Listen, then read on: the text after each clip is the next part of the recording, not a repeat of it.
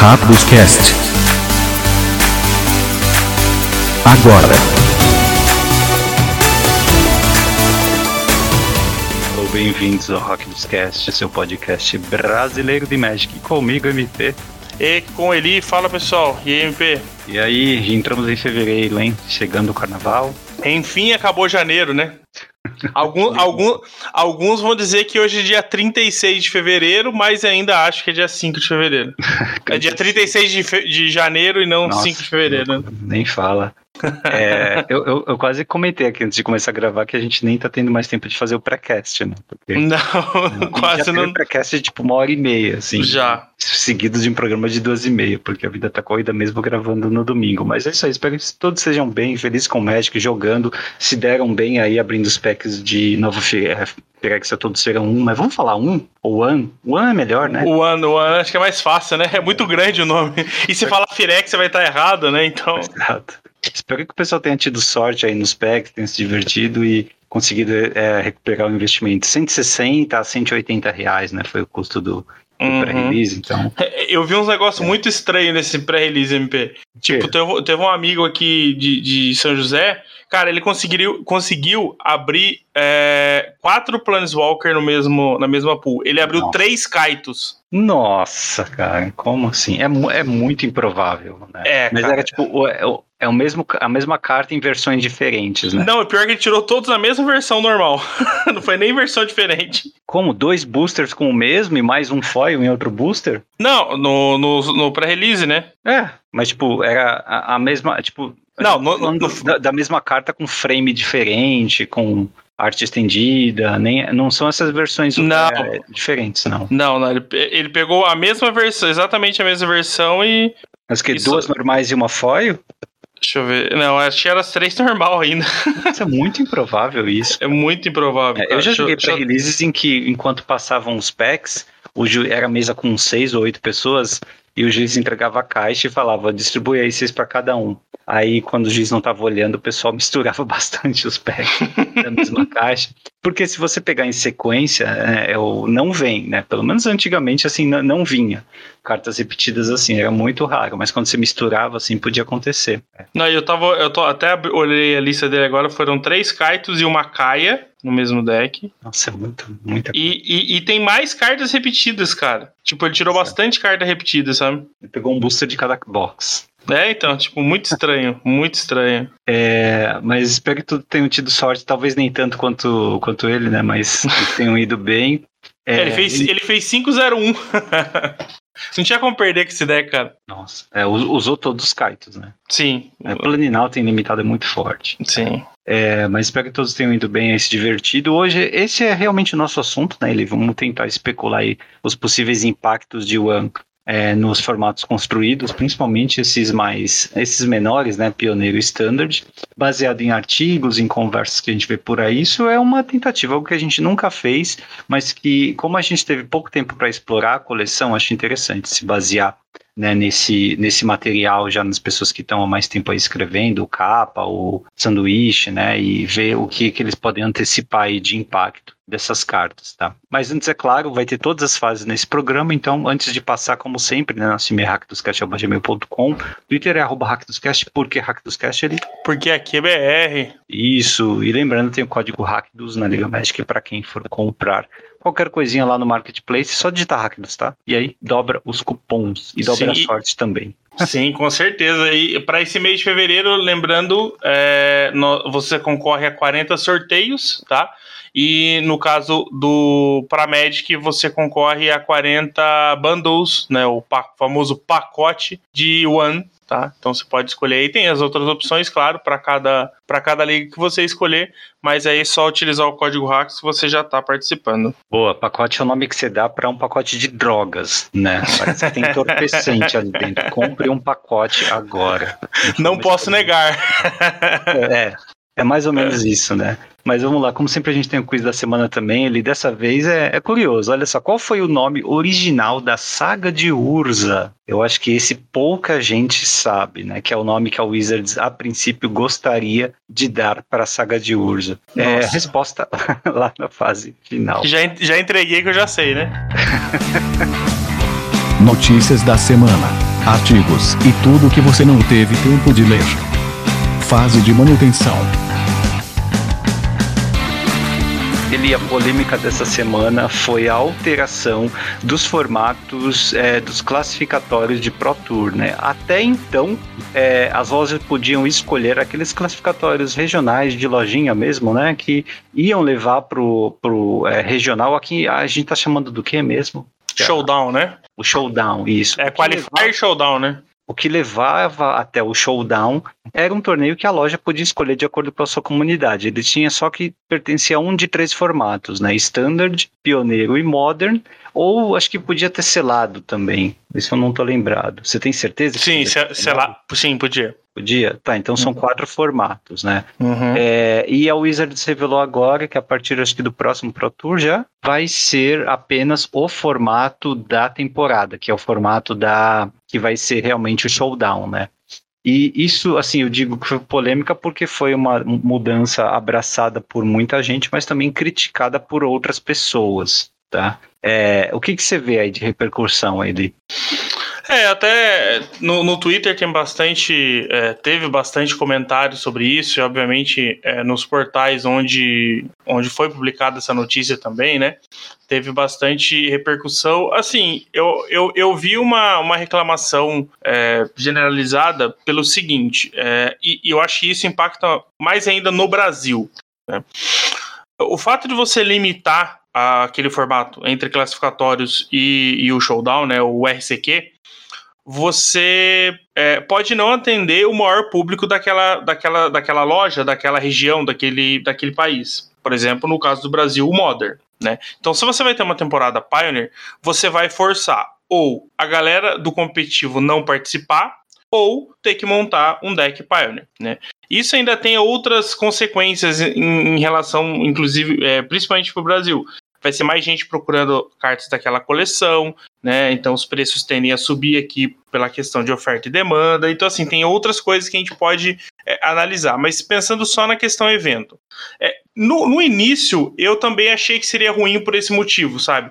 Limitar é, a galera a jogar Pioneer, sendo que a maioria do- da galera tem, tem, tem, tem deck modern, ou pool modern, né? Mas assim, um dos sucessos do, do, do, do cenário competitivo no passado era a existência de temporadas, né? Por mais que hajam é, situações a serem mexidas, é, eu acredito que temporada é uma forma válida de você é, ter esse circuito competitivo, sabe? Porque você já tem claramente que você, vo- você já tem um, pré- um tempo pré-determinado para poder montar aquele deck, você já, já sabe a próxima, a próxima a- como é que vai ser a próxima temporada, qual vai ser o formato da próxima temporada. Então você consegue se programar. E eu acho que isso também é um ponto positivo para o Brasil. Da mesma forma que é ruim o fato de você ter que gastar para montar outro, outro deck, você sabe que é, é por um período X. Então você pode se programar, você fala, não, eu, eu tenho uma base aqui, eu vou montar tal deck, posso ir pegando as cartas ao aos poucos e tal. Ah, mas vai ter rotação. Mas isso aí não ia mudar independente de ter ou não ter temporada. Né? Então isso é um, é um problema que vai continuar existindo.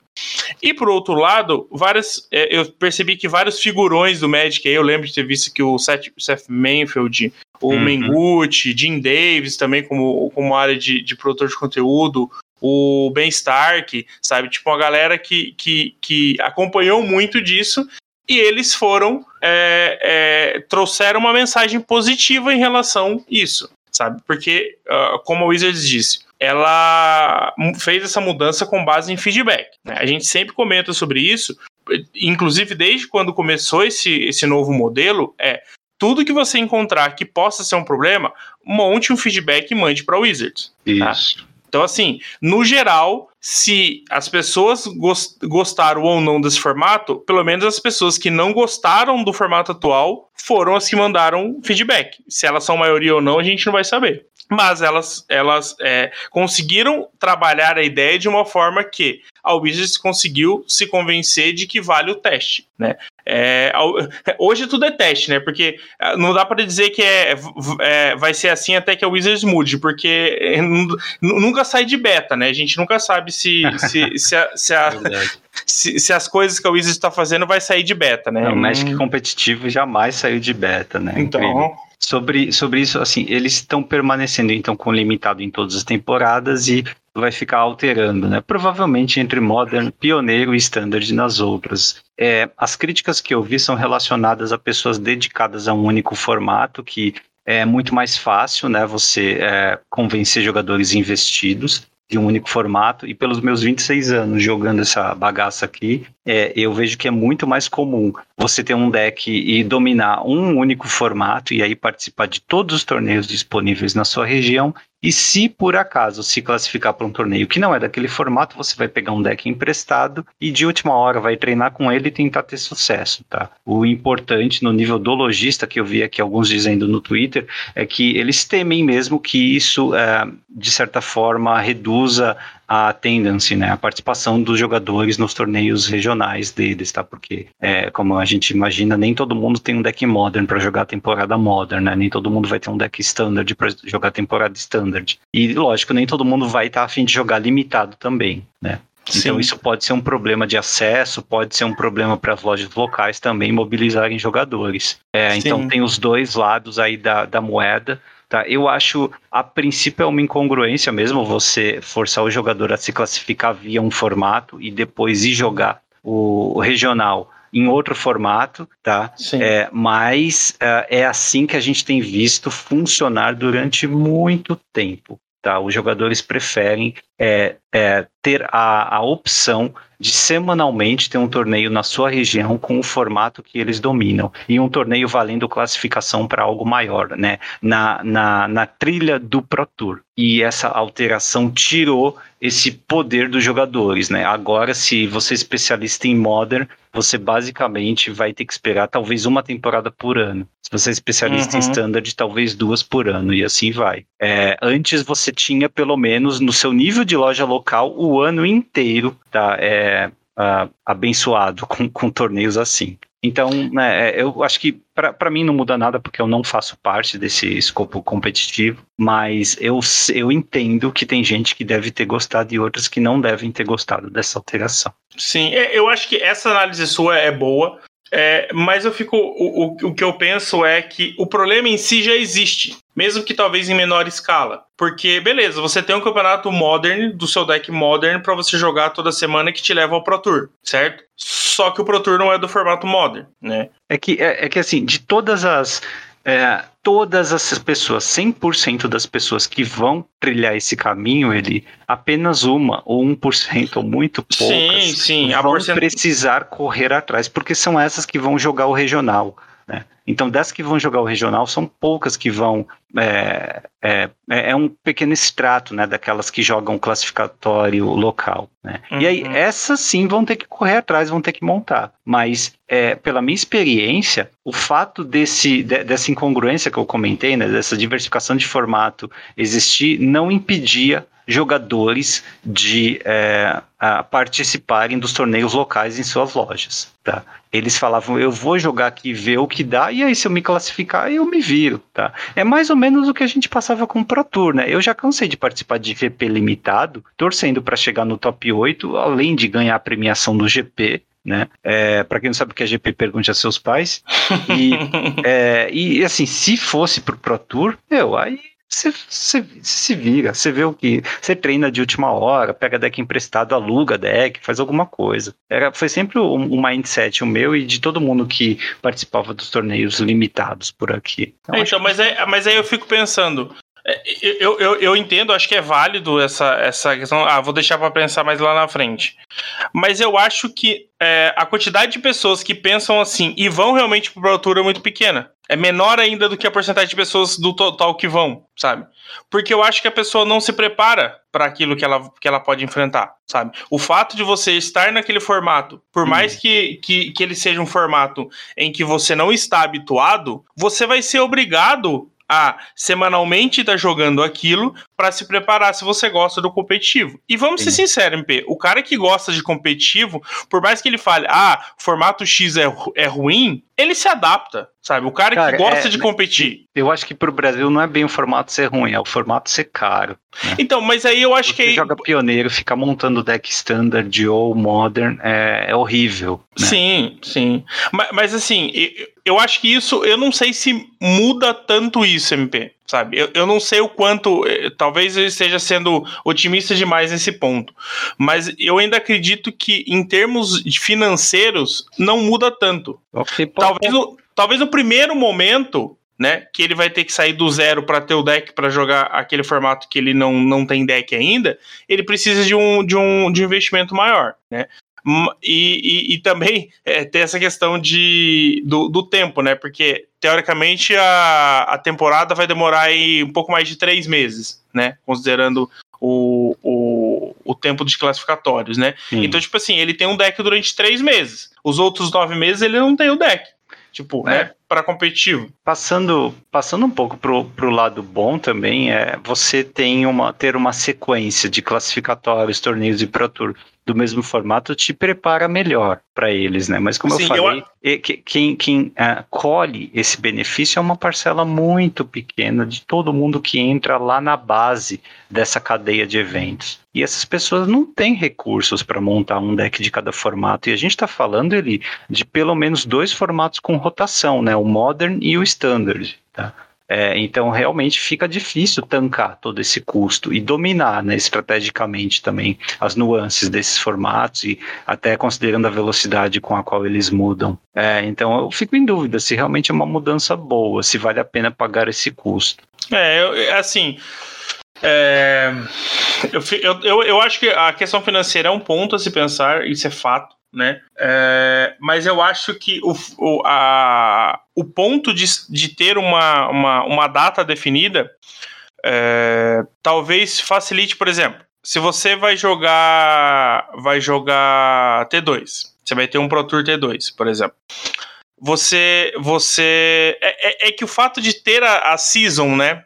Você já sabe qual vai ser o formato do, do Pro Tour também. Então, teoricamente, você você não precisa ter aquele deck dentro daquele período, né? Então pode ser que não, não impacte tanto nisso. É, mas você está é... falando de um reinvestimento a cada três meses, basicamente. Na, na, melhor das hipóteses, se você tiver duas temporadas pioneiro uh, uma ao lado da outra, você dificilmente vai precisar mexer no seu deck ou sideboard. Aí Sim. tem que dar graças a Deus, né? Mas fora esse caso, você está falando aí de atualização, sim, nos seus decks, nas suas listas a cada, é, a cada três meses, né? O que é bem difícil de tancar. É, mas, mas acho que é, hoje acontece de qualquer forma com as edições, né, MP? Porque, tipo assim, é, não, com, com, o próprio Pioneer, com o próprio com ah, o Modern sim, nem é. tanto, né? Mas, mas, antes você tinha a opção de é, ficar a, atento a apenas um formato, né? E a dominar apenas uma estratégia, sei lá, como o sanduíche Omelette Titan, por exemplo. Ou Omelette Titan, não, o Falacut, né? Ou como alguém jogando Tron em Modern e tal. Então, é, você acabava se especializando em um deck, uma estratégia, montando plano de sideboard de acordo com cada temporada de rotação daquele formato tal. Agora você está um pouquinho à mercê aí de standard de pioneiro também. Mas, de, de novo, assim, é, tem muita gente celebrando, então eu posso estar tá exagerando também na parte ruim dessa notícia. E, aliás, mais detalhes virão dia 7 de fevereiro, tá? Num artigo é, no site da Wizards. Então a gente vai saber exatamente quando e como essa alteração vai ser feita. É, talvez, talvez o fato de você ter essa é, essa temporada pré-determinada pela Wizards, talvez melhore a questão Magic, a questão é, é, estrutura do formato e realmente possa piorar um pouco pela questão financeira para os jogadores, né? É, a gente sabe que a gente está num momento é, de transição, né? Que a gente está que a gente é, tá pegando um Magic muito caro por N motivos, inclusive pós-pandemia, é, em que a gente teria que pensar nisso na, na rotação do, desse ano, ou talvez na próxima, só em 2024, para a gente ver se realmente o Magic está tão caro quanto, quanto a gente está vendo hoje. Né? É. Ele está super inflacionado. Então, assim, talvez esse é, é, essa, essa questão da, da agora de, de temporadas deve impactar nisso. Agora a gente ainda não sabe o quanto, o, o se será positivo ou não e o quanto, né? Uh, em, em, números aí vai afetar. É, muito bem.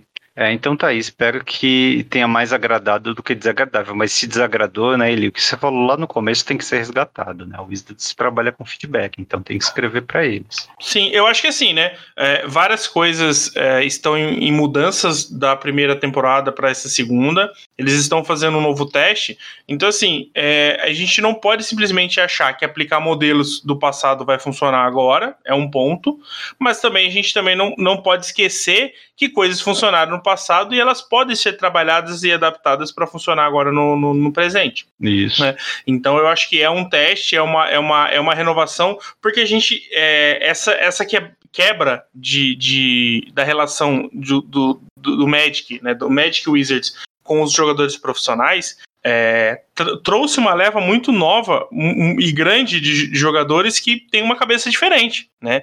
Então, se você até procurar nos comentários, você vai ver vários dinossauros no Magic são bem reticentes em relação a, a, a esse ponto, sabe? Então, é, é, interessante a gente ver esse novo. É, é uma troca de geração que a gente está vendo agora. Então, isso também pode estar tá impactando em como, em como o pessoal vai ver né, essas mudanças promovidas para o Wizards em relação ao cenário competitivo. Aí, isso aí. Bom, vamos passar de assunto então, falar de lendas de One. É, toda a coleção que sai a Wizard solta um artigo explicando as criaturas lendárias né, da coleção. Infelizmente, esse aqui eu procurei não tá em português, só tem em inglês, tá?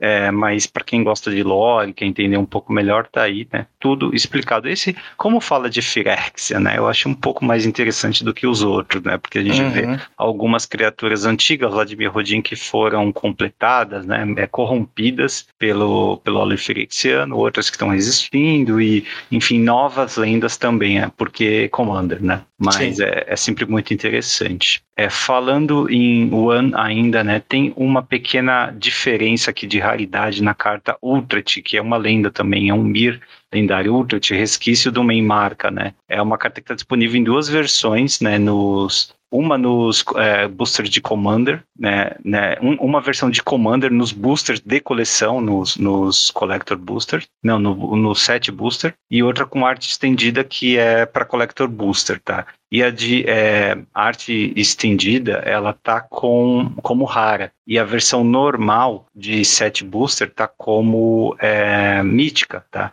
E a Wizard soltou um artigo para confirmar que de fato as raridades estão certas, tá? É uma carta que é rara, numa versão mais esteticamente agradável e diferente, só que num Collector Booster, e outra que é mítica, num booster é mais comum de se encontrar, né? Curioso isso aqui, acho que não tem precedente para uma diferença dessa, mas para você ver que a Wizards está lançando tanta carta com tanta versão diferente em diversos produtos, tipos de boosters diferentes, que ela tem que né, quebrar as próprias regras de raridade para poder encaixar tudo, né? É complicado. Sim, é, provavelmente eles colocaram mais cartas é, com, com, com, arte estendida né, da míticas, e aí não tinha mais slot para míticas, tiveram que baixar ela para rara e tirar uma outra carta para colocar Exato. ela, né? É, ou vice-versa, né? Sei lá. Então, é, é, complexo, né? Você, você vê é, a, a, a dificuldade que a própria Wizard está tendo pela quantidade de, de, de, opções que ela tem dos produtos dela, né? Então, Exato. Você estava falando da, das lendas, né? É, é, é, até engraçado que é uma coisa que eu vivenciei bastante nos últimos dias, é. que é a, a quantidade de versões da Alice Norn, né? Que é, é, é, absurda a quantidade eles, de versões eles abrem que ela com tem. ela, né, Eli? Sim. O artigo sim. abre com ela, é. Então, é, até se vocês tiverem curiosidade, provavelmente devem ter passado por isso na, na, na liga, mas se você abrir a, a Norn, eu acho que ela é a carta que mais tem na mesma versão, na mesma, na mesma edição, né? Que ela ah, tem é? uma, duas, três, quatro, cinco, seis, sete, oito, nove, dez. São dez versões, né? É, considerando todas as, as modificações aí. E, na verdade, acho que são 12 ou 13, porque algumas dessas versões é, tem a versão foil ainda, né? Tem o extra do foil, né? Então, sendo que é a mesma carta. Então, é, é, é, Firex realmente quebrou alguns, alguns protocolos aí que a gente imaginou que não fosse acontecer, mas. É, eu acho que aconteceu. não vai ser a última vez também, viu? Não, também acho, é. que, também acho que não. Até, até lembrando disso, acho que não tem nada disso na, na pauta. Eu tava assistindo. É, o acesso antecipado desse final de semana, essa semana. Na verdade, eu vi um trecho só do acesso antecipado. E eu não sei se você lembra, MP, tem uma das. É, uma dessas é, mini edições dentro de, de, de, de One, que é o, o uh, Step Complete Borderless Concept Praetors. São cinco pretores numa, numa arte diferente. Né? Hum. E essas cartas, elas, se eu não estou enganado, elas podem sair nos draft boosters, tá? Ah. Qual que é o problema delas saírem no draft booster? Você pode ter uma carta de um, Kamigawa, uma carta de Kaldheim, uma carta de Capena e uma carta de Dominária Unida dentro no draft de, de Firex. Nossa, é mesmo. Que bizarro. Então você pode abrir qualquer um dos cinco pretores. Né? É, e, inclusive o draft que eu tava assistindo, o. Eu não lembro se foi o Patrick ou se foi o Caes, ele abriu um Urabrask. então, tipo assim, criam uns, uns padrões que, que a gente sempre comenta, né, dessa relação do draft booster e do set booster, né? E, tipo, esse tipo de coisa é set booster, sabe? Isso é. No, é Set Collector, teoricamente, pode ter qualquer coisa, mas não põe no Draft Booster. Por é, favor, então, porque, tipo. limitado. Vai. É, porque pode quebrar muito. É diferente de, por exemplo, Mystical Archive, coisa do tipo, porque você sabe que tem uma possibilidade, certo? De acontecer. Mas, tipo assim, eu não sei se é a mesma probabilidade, então talvez eu esteja, esteja é, exagerando. Né? Mas, tipo, você esperaria. Mas com essa quantidade de cartas que pode e que não pode sair, você não sabe mais o que você vai esperar dentro não, da coleção. Muito estranho, muito estranho cara. É, eu acho que demorou demais já para eles é, estabelecerem regras de corte, assim, o que pode não entrar no, draft booster, para priorizar a experiência de draft, já que criaram boosters novos, né? Priorizar outras coisas. Né? Bom, vamos seguir aqui ele com é, o Chupeta, né? Porque tem já a lista de cartas de Jumpstart de One.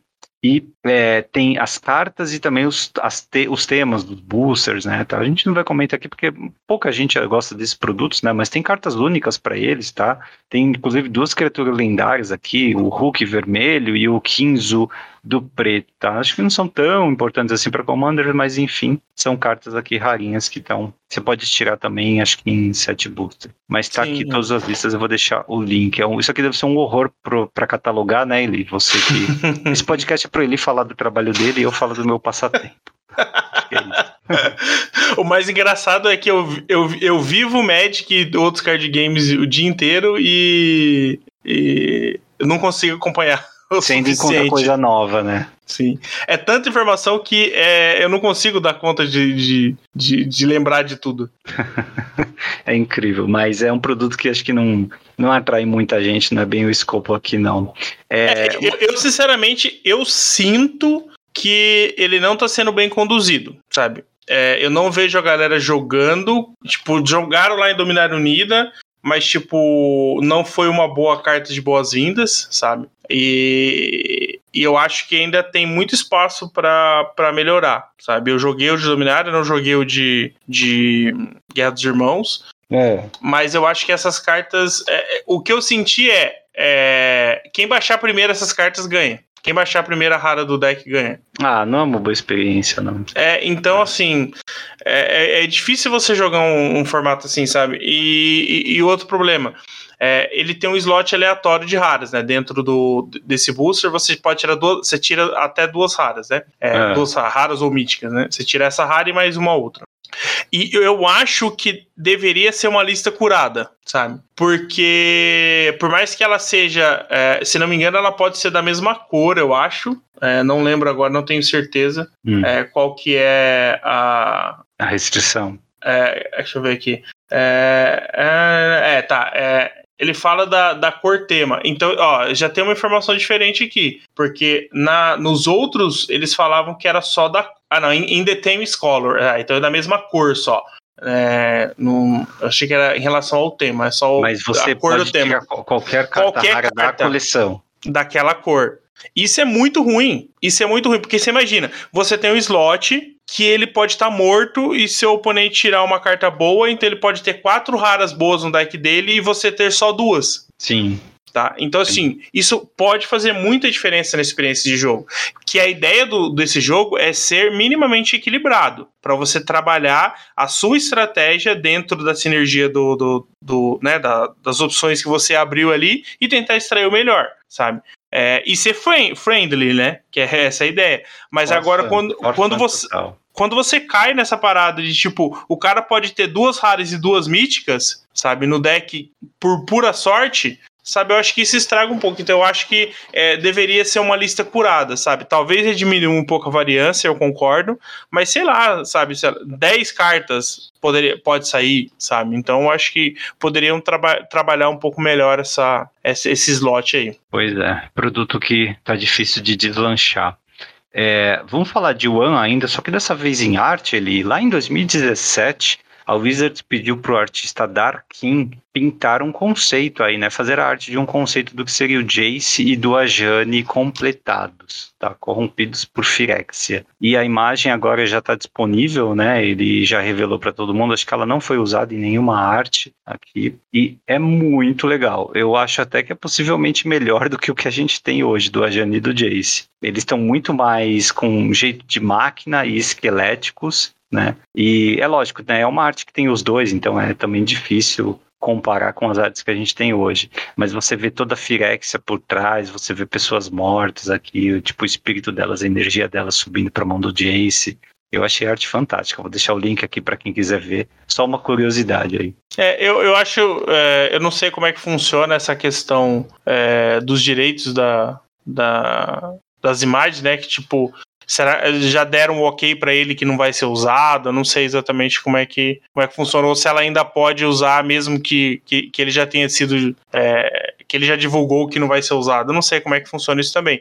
Mas assim, considerando o que aconteceu com os dois é, na, na lore, o, o Ajani com certeza não, não caberia, né? Porque ele já está modificado de forma diferente. E uh, o Jace ainda é possível chegar nesse ponto. É, o que o Darkin fala no Twitter dele é que, assim, essas são imagens oficiais da Wizards, né? A Wizards comprou a imagem dele, tá? E uma outra coisa curiosa é que foi pedido em 2017, né? É, 2017, assim, faz muito tempo, né? Eu acho que a gente estava saindo de uh, Luar, é, da, da segunda Innistrad, da segunda visita em Innistrad com é, mas... Eldrazi e tal. O Wizard estava começando a pensar em corromper planinautas, provavelmente, nessa época. É, muito então. tempo atrás. Sim, é, eu acho que essa questão Firexia é, foi planejada há muito tempo, VMP. É, que o ciclo de design de uma coleção é dois anos e meio, de acordo com o Mário, tá?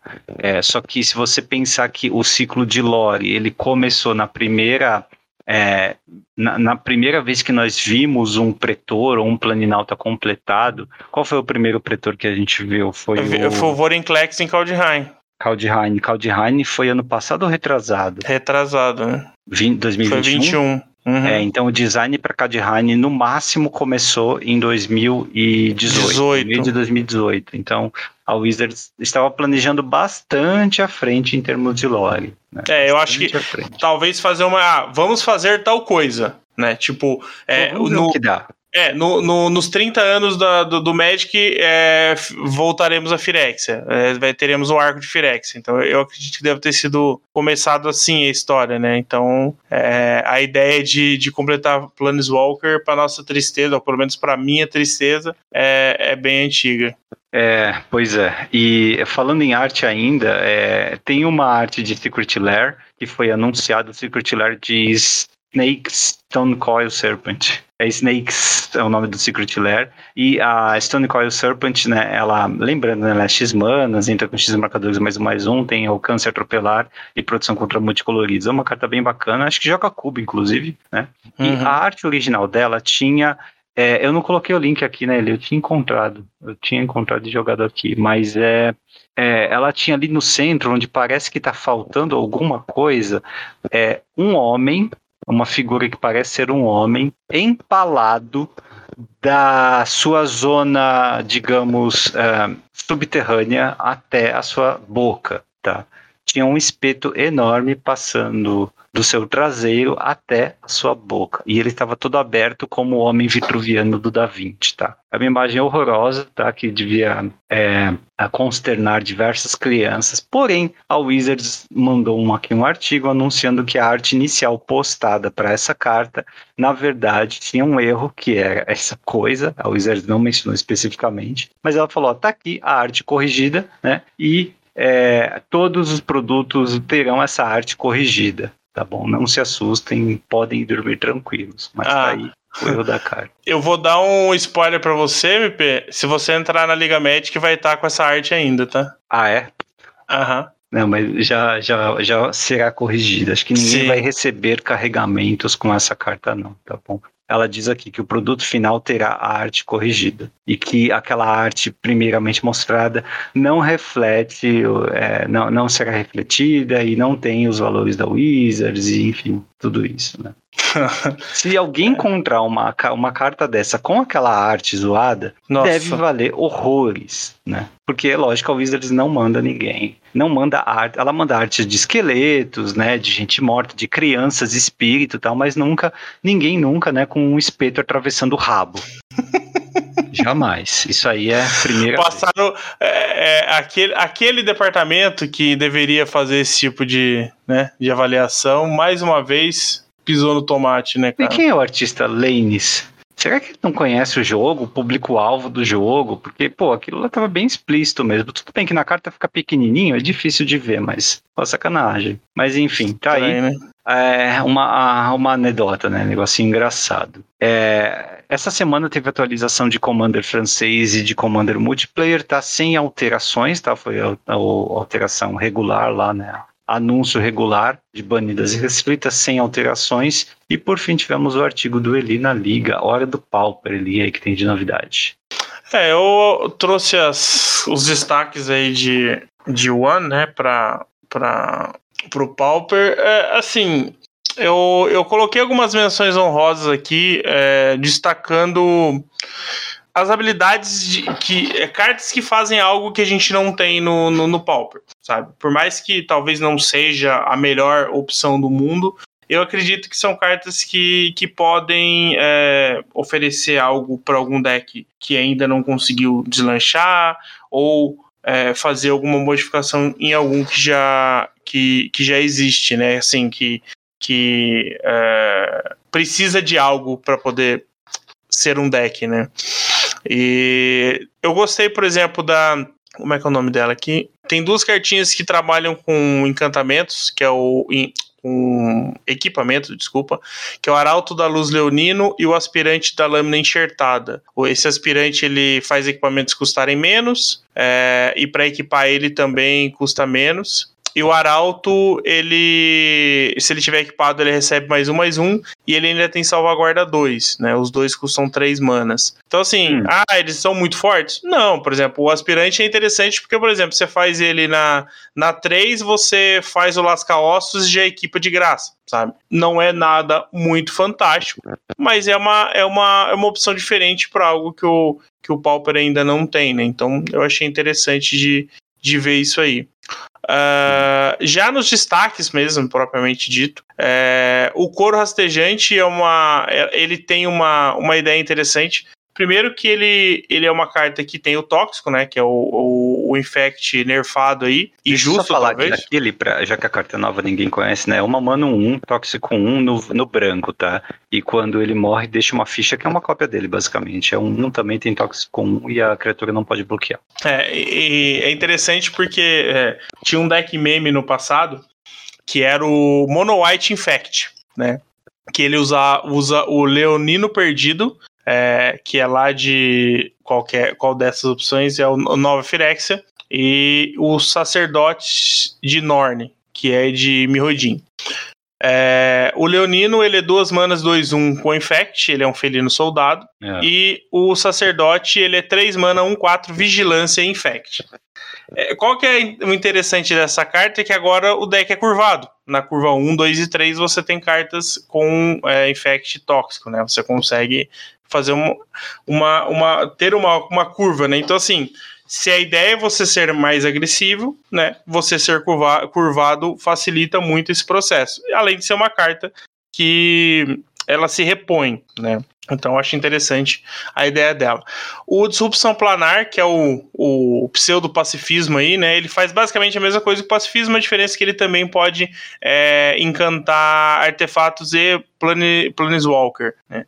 E, e, diferente do pacifismo, né, um adicional ao pacifismo, as habilidades ativadas também não podem ser ativadas. Claro que pro Pauper Planeswalker ainda não vai, não vai fazer falta, não uhum. vai fazer diferença, mas para artefato tem uma, uma situação que é, eu não acho que seja muito forte, mas é interessante, porque ele meio que funciona como um LD, porque você tem terrenos artefatos no Pauper, que é uma das mecânicas mais fortes, se você encantar o terreno com, com essa carta, ele não consegue gerar mana, né? Então é um pseudo, pseudo LD aí que pode ser interessante, eu acho que ela, ela seria muito forte se ela travasse encantamentos também. Sabe, eu acho que se, se obviamente, né, é, puxando sardinha pro, pro pop, se ela não tivesse Planeswalker e afetasse encanamento, talvez até nos formatos que ela, que ela é, é válida, é, seria até mais interessante. Interessante. Tem uma carta aqui que você colocou que eu gostei, acho que deve ser uma máquina em limitado, né? Mas pode ser interpretada como duas manas, três de dano contra uma carta, né? Que é uma e uma vermelha, instante, mas três mais um até o final do turno para um bicho. E você exila o card do topo do seu Grimório para jogar até o final do próximo turno. É, pro deck agro, realmente, né? É uma, é uma cartinha bastante interessante, mas acho que no nível que o Pauper se encontra, é difícil cartas assim verem jogo. É, uma, uma opção que, que ela apareceu é no, nos monoheads de hoje em dia, é, tá utilizando aquele impulso temerário, se não me engano, o Reckless Impulse. Sim. Que ele é duas manas, é, você exila as duas do topo e você pode castar ela até o final do próximo turno.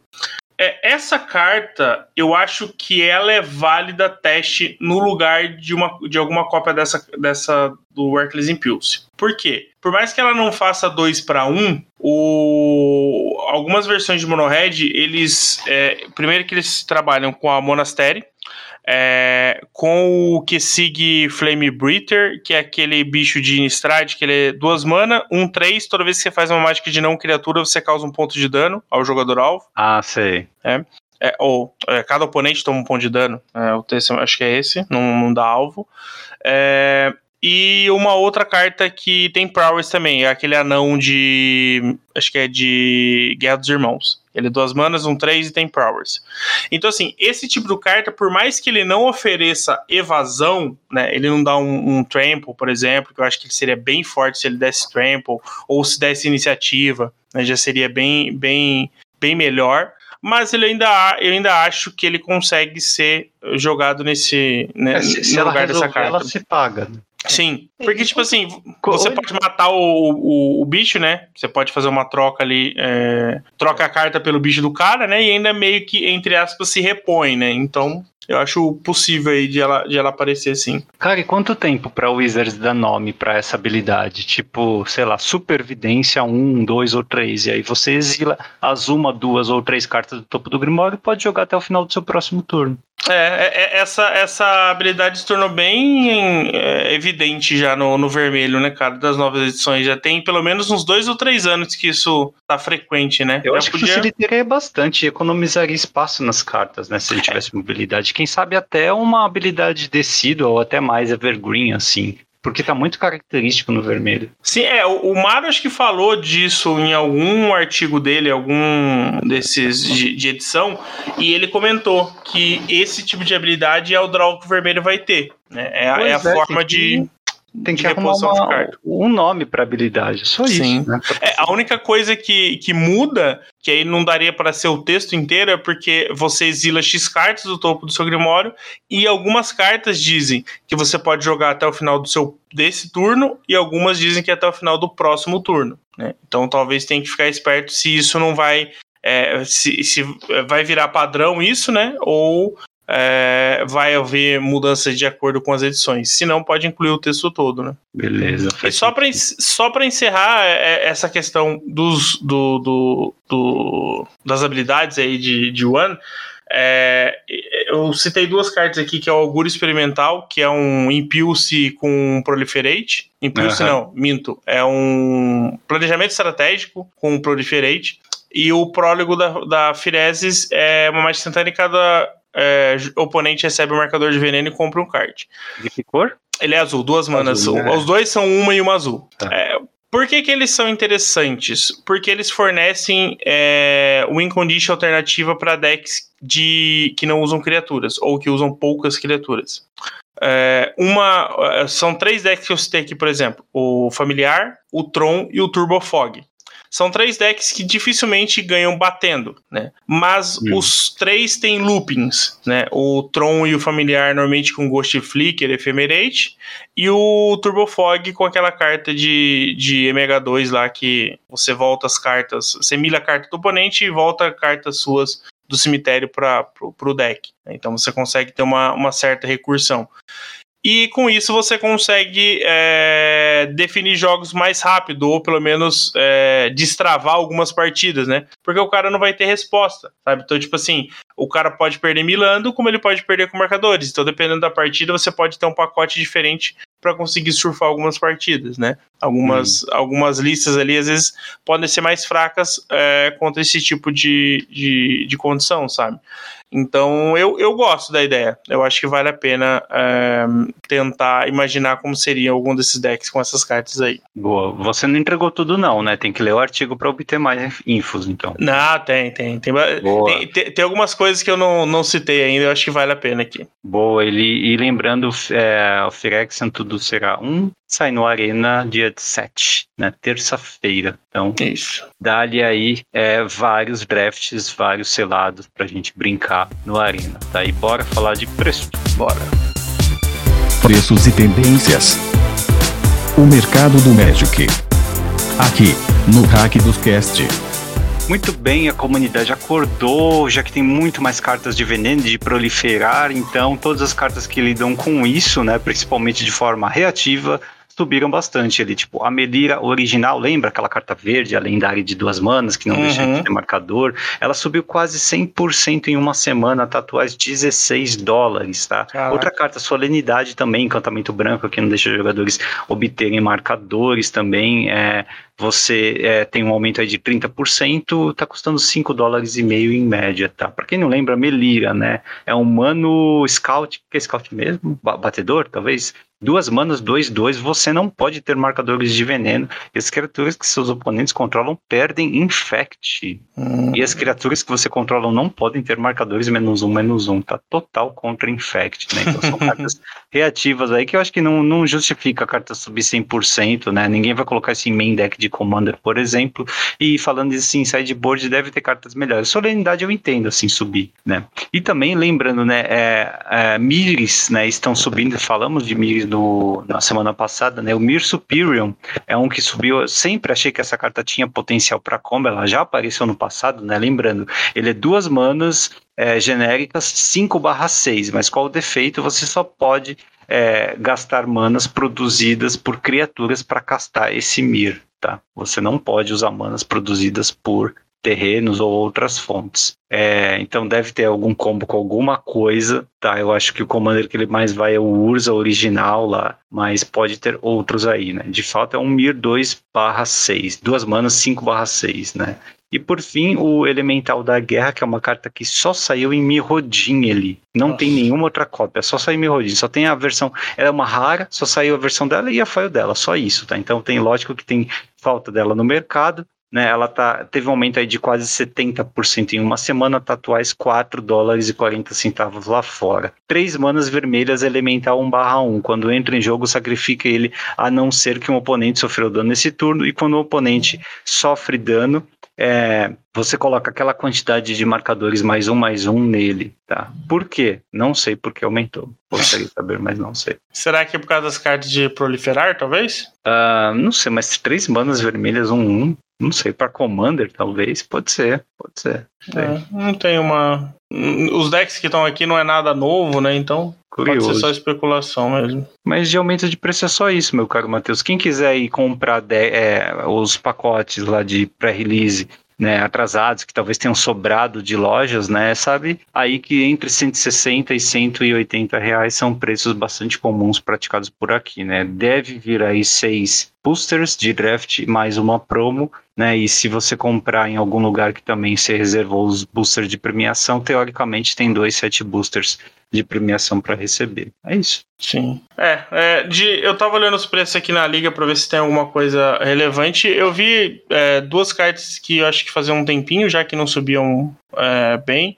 É o aquele hum, nivelador de panorama urbano é, de, de Guerra dos Irmãos, aquele artefato que que destrói permanente, sabe? Acho que ele tava aparecendo no no Pioneer, acho que é no bicho, Mono Green. Quando ele tem jogo e quando ele ataca. É o, isso, isso, 8 ah, mana com 8 é, mana, 8 8 com a Nerf 8, né? Ele subiu, ele já tá 80 reais. Saiu de é, 60, 50 e pouco para para 80. Isso é ah, comandável, hein? Sim, sim. É. é. bem forte essa carta. A Chandra de 3 manas lá de, de Nistride também subiu mais um pouco. Já tá. Já, tá, já passou de, de 100 reais, já tá quase 120 reais. A convidada do casamento? É, vestida para matar. Não. Tá, tá, Mas essa semana é tranquila, né? Ele, assim, os preços estão se consolidando ainda, porque a gente Sim. tem o pré-release, depois tem a primeira semana de impacto no standard e nos outros formatos. Então, é aí só que a gente vai começar a ver. Eu só achei estranho um, uma subida de preço aqui no Lord of Atlantis. No, considerando o Modern,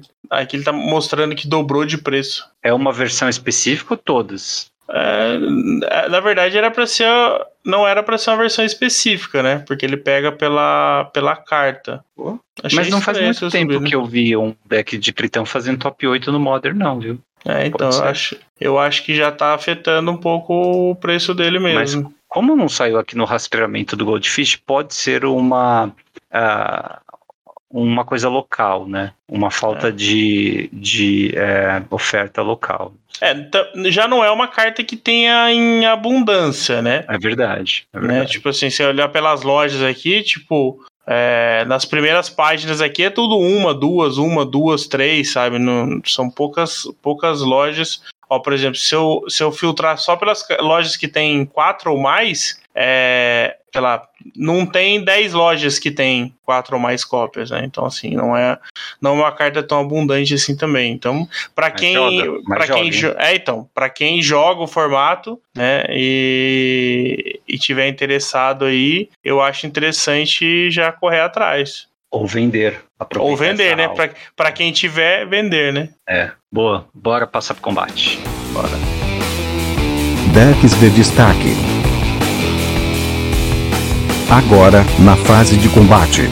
Eli, na sexta tivemos um RCQ na SCG-Com de Indianápolis. Foi 5 mil dólares e foi Modern, no formato preferido aí dos brasileiros. Depois do Pauper, é claro, né? Sem querer ninguém aqui.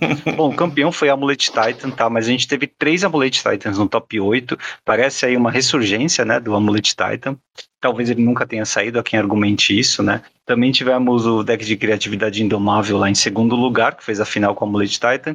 No top 4, o 4/5 cores agro. Esse deck aqui a gente vai dar um zoom, tá? É, tem o deck é, tribal de Modern Horizons 2 lá em top 4 também, né? O R agro com o Murktide e companhia. E por fim, lá, completando o top 8, um deck de Glimpse of Tomorrow, que a gente vai dar um look também, e o Hammer Time, tá? Que sempre esteve presente no formato. Voltando então para esse deck que está no top 4 ali, de é, 4/5 cores agro. É, a gente está vendo duas Meliras no main deck aqui, mas é a Melira antiga, não é essa aqui que quase dobrou de preço em uma semana, não, tá? É a Melira nova, que é a The Living Cure, né? Uhum. É, mas ela tem uma habilidade interessante, né? Você exila ela e depois escolhe uma outra criatura ou artefato, e quando aquela permanente é, fosse colocada no cemitério esse turno, você retorna ela para o jogo, tá? Uh, eu acho que isso aqui tem uma, um quê de combo, né? Deixa eu ver, tem Mantis Rider, a Lavínia de duas manas, Fúria, Bloodbraid Elf, olha que legal ver Bloodbraid Elf jogando Sim. aqui. O Sion do Drago, que é, é 12 manas para descer, 4-4 voa, tem domínio para custar menos, né? Então ele acaba conseguindo jogar isso aqui barato. Chargeless Agent também. Então estou sentindo aí um, é, um combo de Cascade para chegar na Melira ou na Lavínia, né? E o Cavu Territorial também é uma carta que a gente é, viu lá em Modern Horizons, né? Duas manas, XX com domínio, né? Então ele potencialmente é uma 5-5 por duas manas. E quando ataca, você ou descarta uma carta para comprar uma carta, ou você exila até uma criatura de um cemitério. De é, instant ele tem o que? Bolt, Lightning Helix e Tribal Flames. Sim, e justo. de a Leyline branca. Ah, a Leyline Binding, né? Que é aquele. É, remova, né? Oblivion né? Ring, né? É que tá jogando bastante. É lógico, né? Ele pode custar uma mana e ainda tem flash. Então faz sentido. Sim. Cara, então é um deck aparentemente justo, né? Sim aparentemente justo aqui de é, não, não tem ramp, é basicamente você baixar terrenos duais Uh, e bichinhos, né? O que tem aqui de mais ou menos interessante é a Lavínia de duas manas, porque ela é meio que um hit bear.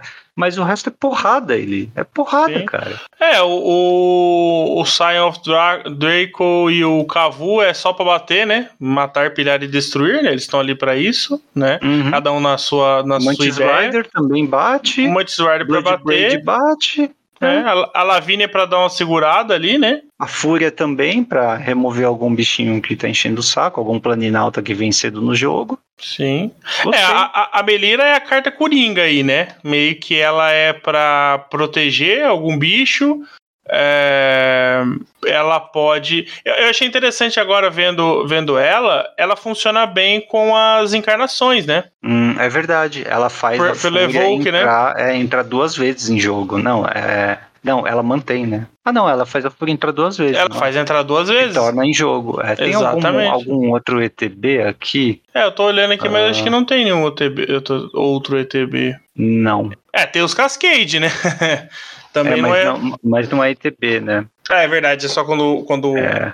joga, né? Então não vai funcionar. Não, é basicamente é, é um combo com a Fúria, né? Mas é uma duas manas 3-3 que tem essa habilidade. Sim, é porque a habilidade do marcador não funciona, então é basicamente uma forma de de proteger ou, né, voltar ali. Então, gostei, cara, gostei. Vamos dar um zoom nesse deck que ficou no top 8 de Glimpse of Tomorrow. Vamos ver. Normalmente eu penso em deck mono green com elfos, né? Mas não, esse aqui é, é eu, tô, eu tô confundindo os glimpses, desculpa. O Glimpse of Tomorrow é o vermelho de suspende, né? Uhum. Você lembra dessa carta? Nossa, eu lembro, mas nem lembro o que ela faz direito. Tá bom, então é de Modern Horizons 2? É, duas manas vermelhas você suspende, só que custa zero se você cair nela com Cascade, né? E tem Violent Outburst, tem o Shardless Agent para você encontrar com Cascade. Aí o que que diz? Você é, embaralha todas as permanentes que você controla no seu Grimório e depois revela aquela quantidade de cartas e coloca todas as cartas que não sejam auras em jogo né? e depois todas as auras. É, e depois o resto no fundo. Então é basicamente uma, um Warp World, isso aqui só para você, né? Acho que eu não tô ficando louco em lembrar de Warp World aqui. É isso mesmo, né? É, eu acho que sim. Uh, e o que, que ele tem, então, para fazer esse Glimpse of Tomorrow? Uh, a fábula do Kikijik na, na curva 3, o Wave Sifter, que é o bicho azul e verde lá de Modern Horizons 2, de 5 manas 3-2.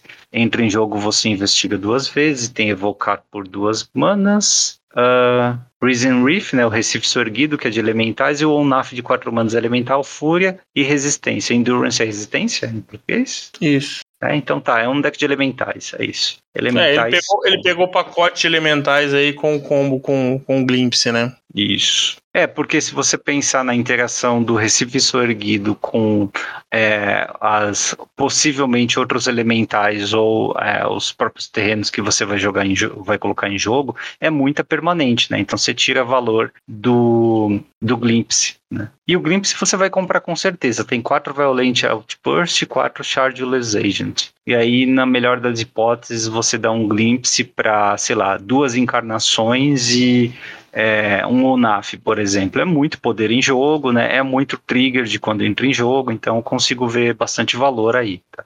É, e é, são todas as permanentes, né? Que você Todas com... as suas, é, terrenos é. também. É. Sim, é bastante é, coisa. É, o deck que, assim, tu, tem poucas cartas que não são terrenos, né? Que é, o, três Glimpses e quatro Violent Outburst. Então, com certeza ele vai colocar permanentes aí em jogo. Interessante o deck, como gostaria de vê-lo jogar. Vou procurar jogos depois dele. Deve ser uma desgraça organizar esses trigger, né?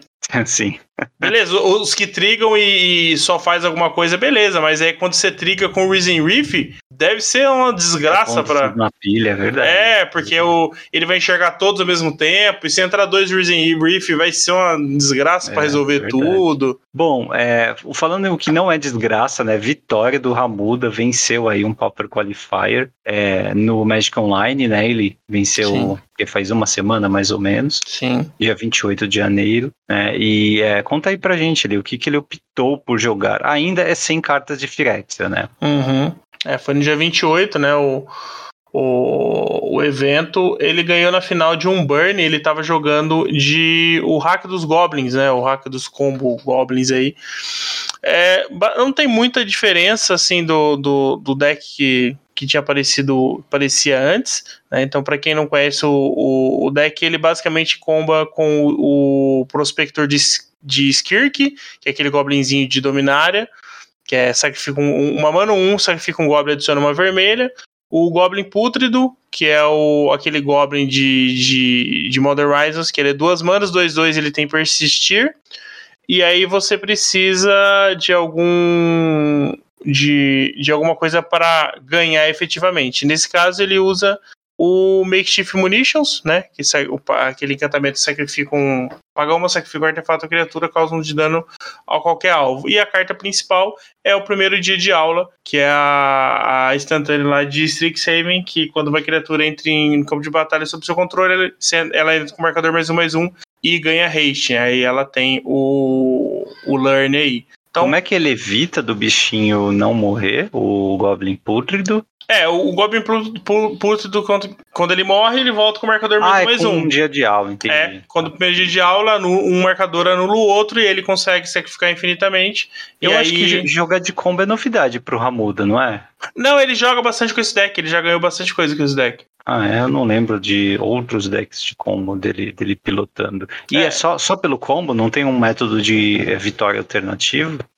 É, é raro, mas pode acontecer de você, por exemplo, às vezes, é, tipo no G2, por exemplo, eu já perdi pra esse deck no G2, é, porque, por exemplo, eu queria tirar as mágicas que anulam ou, ou evitar as coisas que ganham. Porque, por exemplo, sem o Makeshift Munitions, é, ele não, não consegue, nessa lista, por exemplo, ele não tem uma outra condição de vitória. Então, se você anular o Makeshift Munitions, ele não consegue te dar dano suficiente pra você ganhar. Mas é o que aconteceu? bichinho 2-2 ou 1-1, né? É, então, mas o que, que ele fez? Ele fez vários bichos e, e lupou o First Day of Class, acho que uma ou duas vezes. Né? Ele fez o- do- duas vezes, sei lá, três vezes.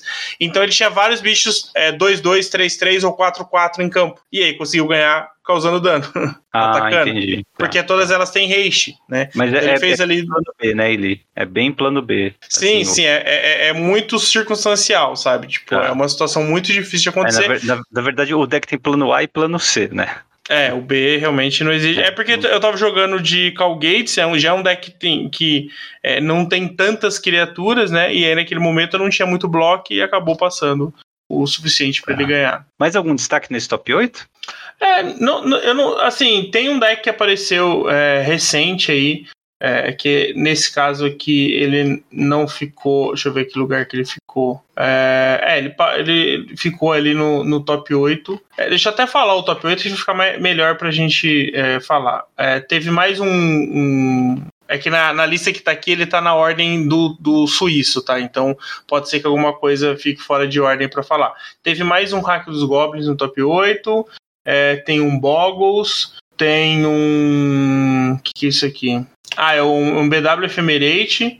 É um deck se vale de ETB, sabe? Com Ephemerate. É, temos um. Boggle. Um, um Cycle Combo. Ou, falando em combo, já tem dois aí. No, o, o Cycling Combo. Você falou aí. Boggles? Falei o Boggles. Boa. É, tem o Monohead, que foi esse Alakai, foi o, o que enfrentou o, o Ramuda na final. É o Monohead com o Dota. É, tem aqui um Calgates, um, é, aqui eu acho que ele tá na versão Four Color. O Ramuda e o, ah, esse deck é o, é o mais novo aí dentre, dentre os que estão, que é uma versão de Calgate, só que ele é um Naya, né? É, na verdade, ele é meio que um GW com Eu nem sei o que, que ele usa de vermelho aqui. Ah, tá. É, tem, tem um, um Open the Gates aqui. Open the Gates não, Smash to Dust aqui, que é uma, uma cartinha de, de Dominária Unida. É, é, é, engraçado que ele recuperou umas cartas muito antigas. É, você lembra desse Gatekeeper Vine que saiu. Sim, nossa. É, é, muito boa pro. pro foi, foi boa na época e, foi, e é boa em limitado também, né? Quando ela entra, busca um, um, terreno básico ou um gate, né? É. E aí, o deck, um, um dos decks é, bons do formato hoje, se utiliza de gates, né? Que é o, o portão do basilisco, né? E todo outro pacote de, de portões. Então você tem um tutor de gate aqui. Né? E aí, é, os decks agressivos estão tão bons. Tipo, o Mono Red está muito forte no formato hoje. E aí ele desenterrou uma carta que chama, em inglês, é Saruli Gatekeepers. É, acho que é, é Guardiões de Saruli, eu não lembro o nome português. Mas ele é o seguinte: ele é 4 mana, 2, 4. Quando ele entra no campo de batalha, se você controla dois ou mais portões, você ganha 7 de vida. Isso aqui é o terror contra os, os Mono Red, cara. Tipo, Nossa, tudo é que ele. É, é, é, eu fiquei até procurando o Mono Red no top 8, zero, né? Não tem. É, tem um Mono Red, na verdade, que foi o que o Ramundo enfrentou no final. É, é, é, um, é um Goblins meio. É... Deixa eu ver, ele usa. O Burn clássico não tem, né? Não, Burn clássico não existe mais no momento. Pena, é, esse aqui, ó, ele usa aqui, ó, o Kudota Rebirth e o Reckless Impulse a carta que eu citei agora há pouco e o Reckless Impulse, o Kudota Rebirth. Então ele, tipo, ele é um... Não vou dizer que, é, que chega a ser um Mono Red Goblins, né? Mas é, a gente chama de Mono Red Kudota porque o Kudota é bem importante aí com a interação com, com o Synthesizer, com o Implement of Combustion, é, e... E aí a galera tem utilizado o, o Goblin Bushwalker, né? Para poder facilitar aí definir jogos com esse tanto de, de goblinzinhos aí. Beleza. Bom, então é isso, né, meu caro? Bora falar de One? Bora. Fase principal. Toda semana um tópico diferente. Entrevistas. Top 10. Histórias ele é, o Pro Tour Pioneiro tá chegando, né? O Pro Tour Firexa vai ser, começar dia 17 de fevereiro, vai o fim de semana inteiro. É, a própria Wizard já tem artigos é, especulando o impacto da nova coleção no formato e a gente espera também ver um bom Magic sendo jogado, né? O PV tá classificado, vai para lá, vai ter outros jogadores brasileiros e acho que até portugueses, pelo que eu vi aqui na lista de convidados, né? Infelizmente não dá para separar por país, tem que ficar caçando, que isso é chato. Mas uhum. é, a gente tem que tentar antecipar então um pouquinho o impacto né, dessa, dessa coleção no, no formato. Então eu queria começar por listas de pioneiro. O que, que você sugere aí? Goldfish? É, pode ser. Do, do, do Goldfish tem uma. E tem umas outras aqui da liga também. E o que o Goldfish fez então? Top 10 cartas para pioneiro, né? Tem o Cream e o Seth lançaram. Acho que a primeira, né, ele que é uma mudança estrutural muito forte e assim perene, né? Dificilmente vai deixar de impactar o pioneiro, que são as Fastlands, né? Sim. É, muito... É, não tem como, né? Não, não tem, é, não tem. É, é elas, é, você vai fechar o ciclo, né? É, eu acredito que o potencial delas é, é enorme para surgimento de, de novos decks, ou pelo menos é, de, de, de, novas builds de decks já existentes, né? Porque ela. É, nessas cores você só tinha terrenos mais lentos, né? Então você consegue talvez é, trazer decks mais agressivos de volta pro, pro formato, que é uma das coisas que a gente tem visto não acontecendo, né? Os mid-ranges e aí é, pseudo-combos, né? Como Monogreen Effect, o Monogreen Effect, Monogreen Devotion, é, tomando conta aí, né, do, do metagame. Então, ter, ter, esses decks mais rápidos aí, de curva mais baixa, pode ser uma forma de você conseguir lidar com isso aí, sem precisar recorrer só a mono red e mono white, né? Cara, e o que é esse Soulless Jailer, né? É, do, é um, um hate bear completo aqui para cemitério. Duas manas 04 artefato, né? Uhum. E permanentes em cemitérios não podem entrar em jogo. E é, é, jogadores não podem jogar cartas do cemitério tá? ou do exílio, tá? cartas que não sejam criaturas. Sim, é. A comparação dele com o, a jaula é bem justa, né, MP? Os dois são artefatos, né, e tal. O, a, a jaula também custa dois, né? A jaula, sim. É. é. Esse ainda é uma criatura, então, assim, tem um, um pouco mais é um, um, pouco menos difícil de, de, lidar, mas também ele é um corpo e eventualmente pode ser relevante também. É 0,4 ainda, né? Um bom bloqueador. E eu acho que essa habilidade de é, não poder castar não criaturas do exílio pode ser até melhor em outros formatos que não seja o, o, o Pioneer também, né? Pode, pode ser útil também por lá. Mas eu, assim, uh, deixa eu ver se tem. O que, que a gente tem no Pioneer que ele poderia. Bom, tem o Greasy Fang, né? Qualquer coisa do exílio também, né? Ele, é, essas, essa essas mágicas, né? A gente comentou, é, também são zurradas. É, se eu não me engano, a gente tem cascata no pioneiro, não, né? Não. É porque é, a gente tá... cascata, né? Eu acho que cascata entra, ou uh, suspende entra do, exí do exílio. Sim, é, porque ele não pode castar, né? Eu, eu acho que tem algumas habilidades que, assim, é, durante um período muito curto, pegam a carta do exílio para jogar, sabe? Sim. Então é, é, bom, bom a gente tentar lembrar disso com Soul Jailer. É. Até uma carta que pode gerar problema no coding, né? No Magic Online, no Arena também, porque o fato de ele pegar do exílio, é, não criaturas, né? Pode, pode gerar problema. Ou ele tem uma outra aqui que tanto Seth e o Green colocam, que é o Scrave. O Scrave, aquela lendária branca de uma mana, né? Pra quem não lembra, é uma mana 1, tóxico 1, tá? É um uh, Might lendário, e Firexiano também e é, não pode bloquear. Você paga uma Firexiana e vira, escolhe uma cor, uma outra criatura que se controla ganha tóxico 1, hexproof daquela cor até o final do turno e não pode ser bloqueada por criaturas daquela cor esse turno. Acho que é o mais perto de Madre das Runas que a gente ganha uhum. no Pioneiro, né? Sim. O tóxico 1 é flavor text, não é? É, eu acho que assim. Uh, eu acho que eles tentaram equilibrar o, o tóxico com o fato de ele não poder bloquear, sabe? Tipo, vou, vou dar um algo a mais para ele, né? Pra, pelo fato de ele não poder bloquear. Mas eu acho que é só pelo flavor mesmo. Eu não sei se, se isso vai ser muito relevante, não. Apesar de, de ele ser mais útil em decks agressivos, né? Então, assim. É, porque ele, ele não ajuda a defender, né? Ele, não. Ele é... mesmo não pode bloquear e a, e a, defe a proteção que ele dá não é uma proteção para defesa. him Sim. É, então assim, eu acho que. É, e ele ainda é lendário, né? Então você não pode contar com, com, com, múltiplos dele em campo, né? Então, assim, eu acho que o, o efeito dele, é, a habilidade dele ativada é, é, o, é o destaque dele mesmo. Eu acho que como criatura ali, vai ser poucas situações que ele vai ter, vai ter muita, muita utilidade em combate. Eu queria passar para a lista da Carol Anê, então, porque ela coloca as favoritas dela pro pioneiro, e ela colocou em primeiro lugar ali uma carta que pouca gente falou, que é a ossificação, né? uma aura branca, duas banas,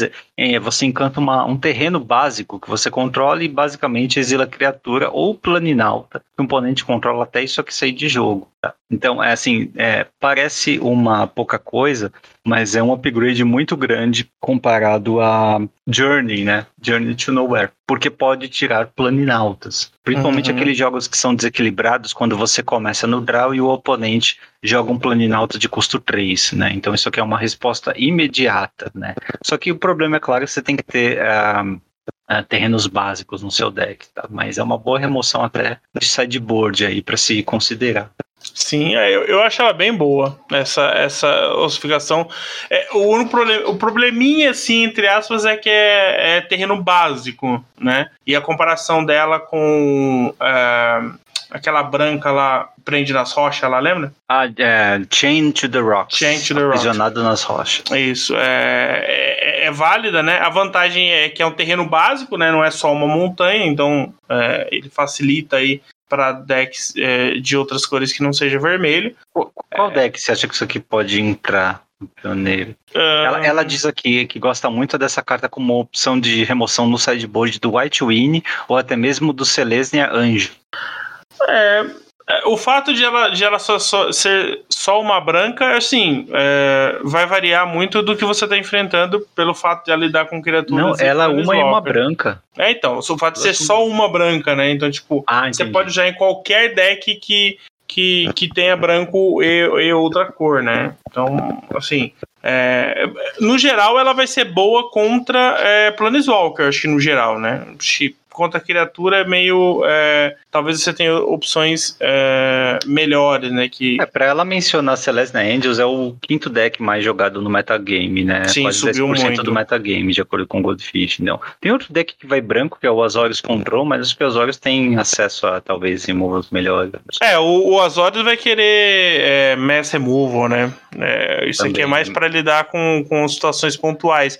É, eu acho que o fato de ser terreno básico pode dificultar ela em outros decks. Então, eu acho que por isso que o White Winnie, é, o Celestia Angels ainda tem, não é uma base tão. porque ele usa é, várias cartas verdes também. né? Então, assim, essa questão de, de terreno básico vai acabar determinando, uh, vai limitar o tipo de deck que ela pode jogar. Mas eu acho que o White Winnie é, vai ser o grande, o, o certo que ela deve aparecer.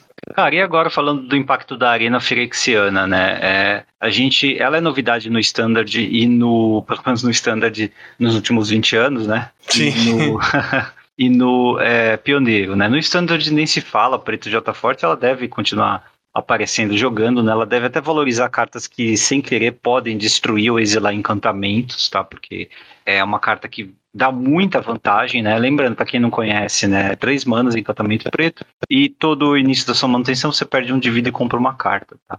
Então é uma muito forte mesmo. Agora no pioneiro ali, a gente tem decks pretos no topo do metagame, né? Tem o, por exemplo, o hack dos mid-range, que é o deck mais jogado atualmente, tá? Uhum. Mas é, tem outros decks aqui que acabam usando preto, tem o Abzangris Fang, por exemplo, tem o Mono Black Mid-Range também, tá? E quem sabe até esse encantamento pode gerar novos arquétipos, mais mid-range e tal, né? Como é que é o mundo do, do pioneiro está preparado para essa carta? De acordo com a Carol Ané, é, ela acha que tem bastante espaço no Rakdos e no Dimir Controle do pioneiro. É, eu diria que é, ela, essa carta ela conseguiria é, ressuscitar, entre aspas, o B-Control, né? É, que é um deck que, não vou dizer que ele sumiu completamente, mas ele diminuiu bastante a sua, a sua capacidade de lidar com o metagame. Essa carta é bem útil. Óbvio que no Rakdos e no Mono Black. No Mono Black Control talvez ela seja até melhor do que no, no porque no Rakdos ela vai dividir slot com a saga, né? Que é o- na mesma curva. É, não vou dizer que elas fazem a mesma coisa, mas é, ambas oferecem vantagem de cartas, né? Cada uma da sua forma. E a questão de um ponto de vida todo turno, é, você talvez precise se preparar para que isso consiga é, não te afetar de uma forma letal. Né? Então também acho que é interessante é, é, você ter formas de ou destruir ela mesma, né? sacrificando e etc., ou você é, tendo alguma coisa que ganhe vida, né? Para você não sofrer tanto com essa perda aí. Então acho Não, que esse é um ponto que. Curioso você falar isso ali, porque o artigo do Caparrós, é, da, da Liga, que tem 12 listas de standard com as cartas de Firexia, né, coloca quatro delas com Arena Firexiana, e todas as quatro têm duas cópias apenas, né, porque acho que isso é uma Sim. preocupação séria mesmo. A sua segunda cópia baixada da Arena Firexiana começa a ser perigosa, se você não tiver como pressionar o adversário, ou transformar essa vantagem de carta em dano de alguma forma, ou mesmo ganhar vida, né, então Sim. o que ele faz nessas listas aqui é dosar dessa forma. São decks, ele coloca aqui listas diversas, né? Tem pegada de mid-range, de controle também, tá? Lembrando que assim, se você combar, por exemplo, um Rakdos aqui, um Rakdos mid-range no standard, você tem acesso a uma das melhores cartas do ano, que foi a fábula da, do, do Kijik, né? Você Uhum. também é um encantamento forte dessas coisas. Quem diria ele? Um deck. Rakdos baseados em encantamentos fortes.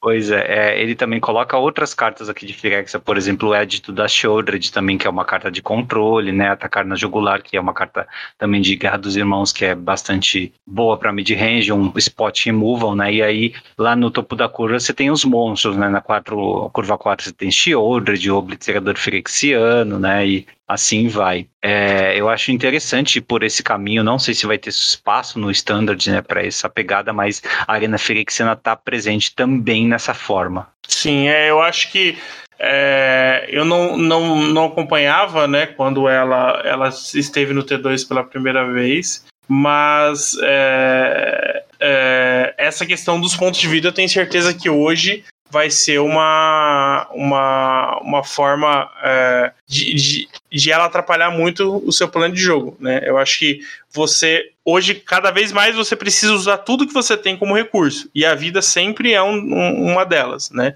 É, acho que até mais hoje do que já foi no passado. Então, perderam de vida todo turno, por mais que né, você vá, vá ter essa vantagem de cartas, os jogos são muito parelhos, né?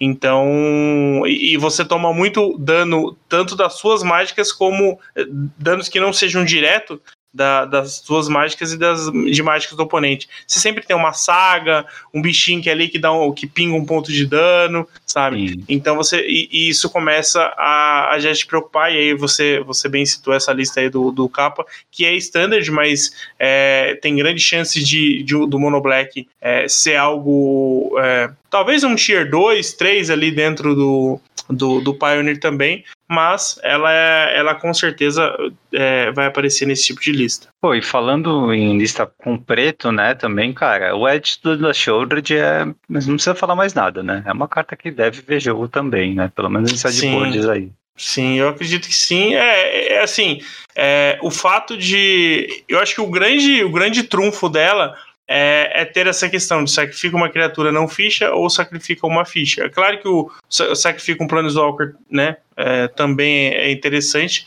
mas o fato de ter essa diferenciação é, quebra bastante, sabe? Porque uma das. Quando você sabe que existem é, éditos relevantes no formato, você sempre tem alguma coisa ali para criar ficha, etc e aí você já não tem muita essa opção para proteger o seu bicho, né? Já não é o suficiente mais, né? Para proteger principalmente decks que é, trabalham com bichos grandes. Por exemplo, a própria Sheoldred, né?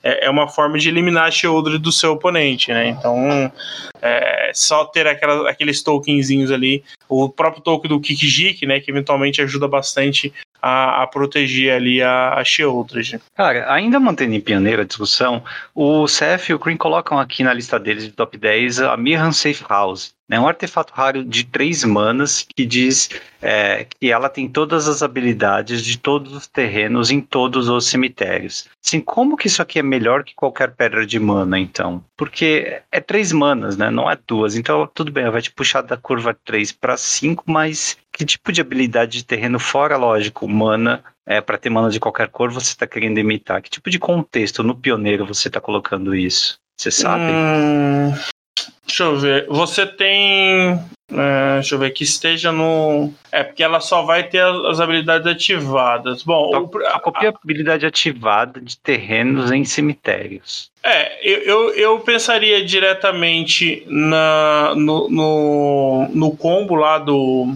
do Lotus Field. Hidden Strings. É, porque. É, é porque você. Você, tá.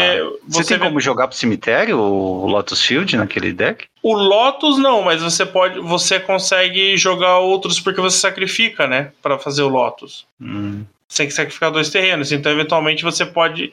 Você pode. É, é, sacrificar algum outro terreno em algum outro momento para você é, poder é, ter mais mana, sabe? Não sei. É, é uma forma. É, foi a primeira coisa que eu pensei. E o eu próprio Nictus, né? certo, cara. Acho que é por aí. E Nictus o próprio Nictus também, né? É, é uma outra cópia de Nictus que não é lendário. É, então, porque é, ele vai.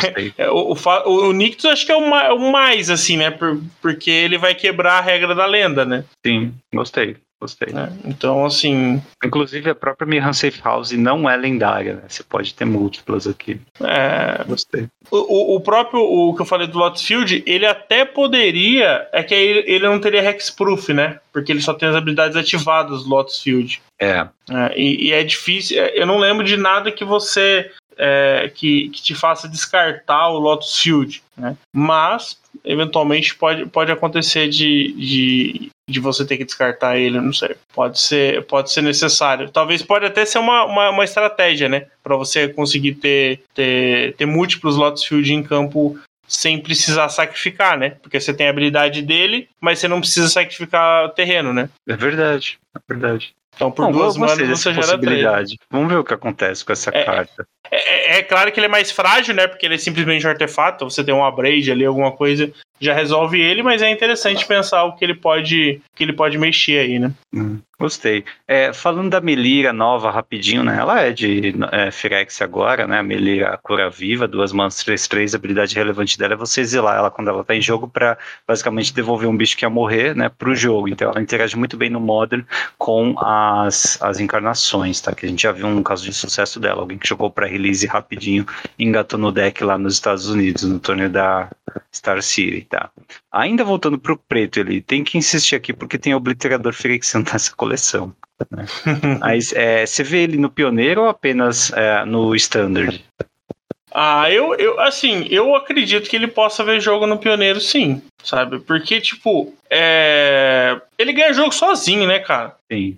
Então, e assim, é... você tem, você tem uma, uma boa parte do, do Mono Black que, que jogaria no, no T2, é, você consegue implementar algo similar pro, pro Pioneer, sabe? Então, eu, eu vejo que é, que é possível ali extrair alguma, alguma lista aí que consiga é, talvez um pouco mais mid-range, né, e tal, você tem, outro, você tem opções ali que conseguem fazer esse tipo de, de, de jogo, né, gerar esse tipo de, de jogo. Até, ó, olhando aqui, é, dia 28 agora, semanas atrás, é, um Mono Black mid-range fez 6-0 num, num challenge do, do mall. E assim, é, ó, e tem bastante coisa nova. Né? Que ele usa aqui, ó, ele usa Misery Shadow, ele usa o Trespresser lá, aquele, aquele humano que tem. que, que flipa, né? Com. Que é de Innistrad, Shieldred, o Murderous Rider, né? Que é o bicho com aventura, Lirano do Véu, o Sorin de quatro humanas. Aí tem um pacote fantástico de remoção aqui, Fatal Push, Tot Sis, é, Powered Kill,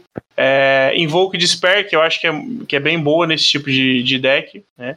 É, então, assim, por exemplo, ele caberia num, num tipo de, de, deck desse, sabe? Ele tem o gancho no, no side, sabe? Então, eu acho que, assim, é, cabe, cabe num, num, tipo de deck, assim, porque se você, se, se você conseguir remover algum, alguns algumas cartas ali que possa que possa te atrapalhar, ele vai ganhar o jogo sozinho. Interessante. Gostei dessa pegada. É, queria trazer atenção para o standard rapidinho para falar de auguro experimental, que é um tipo de é, duas manas, olha três e pega uma. É isso, né? Sempre tem uma carta genérica dessa azul, dessa vez é comum. E acho que você até deve ter pensado nela, né, pro, pro Pauper, onde encaixa. Ela tá no, no teu artigo, eu esqueci de ver. O augúrio tá. O, tá? o, o augúrio, qual, o, o augúrio é, é, o, é o planejamento estratégico, né? Isso, isso, é isso aí. É instante. Hum. Só que é instante. Planejamento é instante também? Acho que é. É, é duas manas, olha três do topo, pega uma pra mão, o resto pro fundo e prolifera. Então tem aqui na, no artigo do Capa Ross tem uma, uma lista com quatro cópias dessa carta, né? Tem uma cópia também do Crepúsculo Azul, lembrando que o Crepúsculo Azul domina um bicho, né? Ganha controle daquele bicho. E se duas manas mais X, e se for, se for uh, maior do que ou superior a 5, você ainda coloca uma cópia extra daquela criatura que você está dominando. Né? Então é, é, uma carta interessante que sempre tem né, no azul, mas essa aqui, como prolifera, pode te dar é, mais vantagem com o Planinauta na mesa, te ajudando a chegar na Ultimate, ou até proliferar por conta de veneno. Tá? É isso. Sim. É, tem. Deixa eu ver o que mais. Tem uma. Ah, eu gosto muito do. do, do da versão branca do, do Obliterador também. Eu acho que ela vai ser bem interessante no. Ah, é 4 mana, 5-5 voa, é isso? Isso. Eu acho que ela vai ser bem boa, sabe? É, eu acho que os Planinautas completados também são, boa, são, boa, são boas cartas pro, pro Standard. É, eles estão na lista da Carolanê, por exemplo, né? Como possível. E é mesmo não completados, né? Como uhum. a, a Errante, né? Tá, seis Sim, eu, acho que, eu acho que a Errante é a melhor delas, eu acho. É o melhor Planeswalker dessa coleção. É possível, é possível. Mas porque, tipo, eles, eles têm cara de standard, né, Eli? É, então, porque assim, o problema da Errante é que ela é seis manas, né? Seis manas pro Pioneer, tipo, já começa a complicar, sabe? Tipo assim, se, ele, se ela fosse, por exemplo, o, o, limite hoje que a gente vê é o, é o, é o do Teferi, do Teferão, sabe? Que é cinco manas e, tipo, ele faz muito, né? É, ele, ele compra uma carta, né? Vai, vai desvirar seus terrenos ali, então você vai conseguir ter ali uma, uma, uma, uma remoção ou uma anulação é, no, no, no, no, no, no turno do seu oponente, né? E ela, assim, por mais que a única coisa que eu acho que, que tem como pensar nela é, é que ela, entre aspas, se protege, né? Porque só uma criatura pode atacar ela. Quando ela entra, ela pode limpar a mesa, pode ficar só um bicho em campo, né? É. E, e se ela entrar sozinha ou com pouco bicho, ela pode brincar o seu bicho e né, tirar algum efeito disso. Sim. Então, assim, eu acho difícil, beira impossível jogar o, o Pioneer, mas é possível que, por exemplo, ela apareça num side, em alguma situação específica, pode ser que o fato dela entrar e limpar o campo pode ser bem relevante, né? Vai ficar uma criatura de cada lado, então você pode ali trabalhar para tirar vantagem disso também. Né? Mais removal que deixa um Planalto na mesa vai ser staple de standard, né? Se o standard ah, sim. é baseado em criaturas, com sim. S, né? No plural aí vai ser staple de standard. Sim. Mas é, os Planaltos completados também, ele é eles têm uma vantagem de ter muitos custos coloridos, né? Isso para decks de Nictus pode fazer diferença. O próprio sanduíche lembra que a Nissa, por exemplo, ela tem quatro símbolos de mana verde, né? Uhum. Então ela pode ser até um finalizador pro deck de é, Mono Green Devotion no Pioneiro, né? Ele pode até ficar melhor com ela. E mesmo que você não, não consiga baixar ela é, com completa, né? Pelo menos com cinco manas você tem um Planalto na mesa que é capaz de colocar fichinha, destruir artefato encantamento, enfim. Então é, então, é uma é... interessante pro pioneiro também. Sim, é, eu acho que assim, é, ela é a mais possível. Eu, eu não sei se ela é, é, seria main deck, por exemplo. Talvez ela fosse uma opção de side, mas entra naquela situação de que normalmente os sides são voltados para ferramentas pro carne, né? para ali você, você ter a sua toolbox.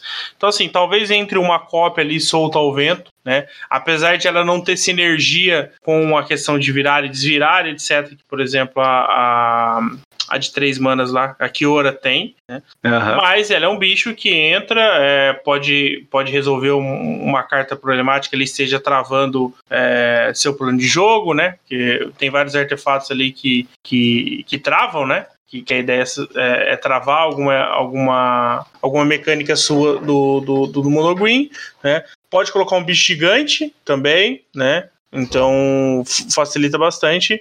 É, e o, o menos 7 dela, que, que você consegue fazer, né? Se você é, fizer você ela por 7 manas.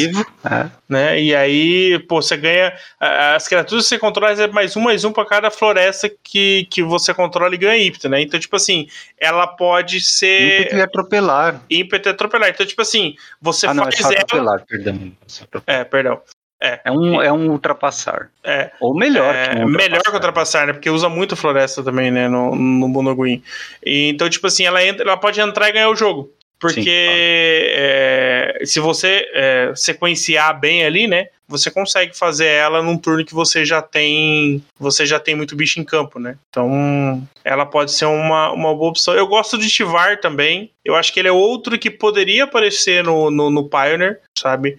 É, por mais que ele... é o preto e verde? Isso, é o preto e verde. O que, é... que ele faz mesmo? Porque ele, você pode ativar as habilidades de criaturas que você controla como se essas criaturas tivessem ímpeto, né? É... Então, tipo assim, e a, o mais mas, um dele... Mas peraí, quantas manas e o quanto pra baixar? O que ele que é três manas, uma e uma BG, ele tenta com ah. três de lealdade, né? Ele tem essa habilidade estática, ele tem o mais um que você é, desvira uma criatura alvo, e o menos dois você tritura duas cartas, você pode devolver uma carta do seu cemitério para o campo de batalha. É, é uma carta de criatura, né? Com valor de mana é, dois ou menos. Então, tipo assim, isso acaba limitando até o, o, o, o Sanduba que é, fala que ele poderia funcionar num, num, num, deck de sacrifício, né? Que você pode querer voltar bicho, ou num, numa versão de elfos, né? Que já existiu e agora tá meio, meio sumidão.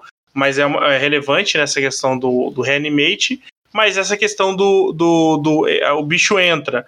É, você pode virar ele para gerar mana, desvirar ele com. virar para fazer alguma habilidade, né? E desvirar com o próprio ativar e poder ativar de novo, pode ser, pode ser extraída alguma sinergia bacana aí também no, no futuro. Hum, interessante. Bom, muito bem, meu caro Matheus. Ninguém falou da Ativar's Stand, né? Que é aquela bola de fogo verde. Eu adorei. E é uma instantânea ainda, né? Mas vamos ver se ela chuta bundas, pelo menos no standard aí a gente acompanha. Por enquanto foi essa especulação baseada em artigos, né? Do pessoal que está mais acostumado, habituado aí a, a analisar os metagames e ver onde pode encaixar cada uma dessas partes novas, brinquedinhos novos, mas uma coisa que a gente concorda é que o power level dessa coleção está acima da média, né? Então ela tem Sim. ferramentas aí para todos os formatos, basicamente, né? Acho que até o Legacy pode especular na, no édito de da, da Shieldred, né? Porque é uma forma fácil de se livrar de planaltos, mas enfim, só especulação minha aqui. É, acho que é isso ali. É, Desses você falou... destaques aqui meus, acho que era isso. Você falou do, do Legacy, é, acho que o que eu vi era, não era bem do, do, do, Legacy, assim, eu não vi nenhuma carta. É... Tem aquela carta o Mental Step novo, né, também. Sim, sim, ela é bem boa. Aqui eu vi falando, tanto no Legacy, mas mais pro Vintage, é aquele Synthesis Pod, aquele pod azul. Nossa, eu nem sei. Ele, ele é de Commander, então ele chama Synthesis Pod, ele é 3 e uma Ferexiana azul. Você paga uma e uma Ferexiana, ele é um artefato, tá? Você paga uma Phyrexiana azul, você vira e exila um, um, uma mágica que você controla. O oponente alvo revela cartas do topo do deck dele até revelar uma uma carta com valor de mana igual a 1 mais o valor da, da, da, da mágica que você exilou. Você, você pode exila, jogar sem pagar o custo. Você exila aquela carta pode jogar sem pagar o custo. Por que você é. jogaria isso no Vintage? Não então, ele tava falando que é, não é certo, mas é interessante porque você pode pensar assim: ele deu um exemplo né, é, específico aqui.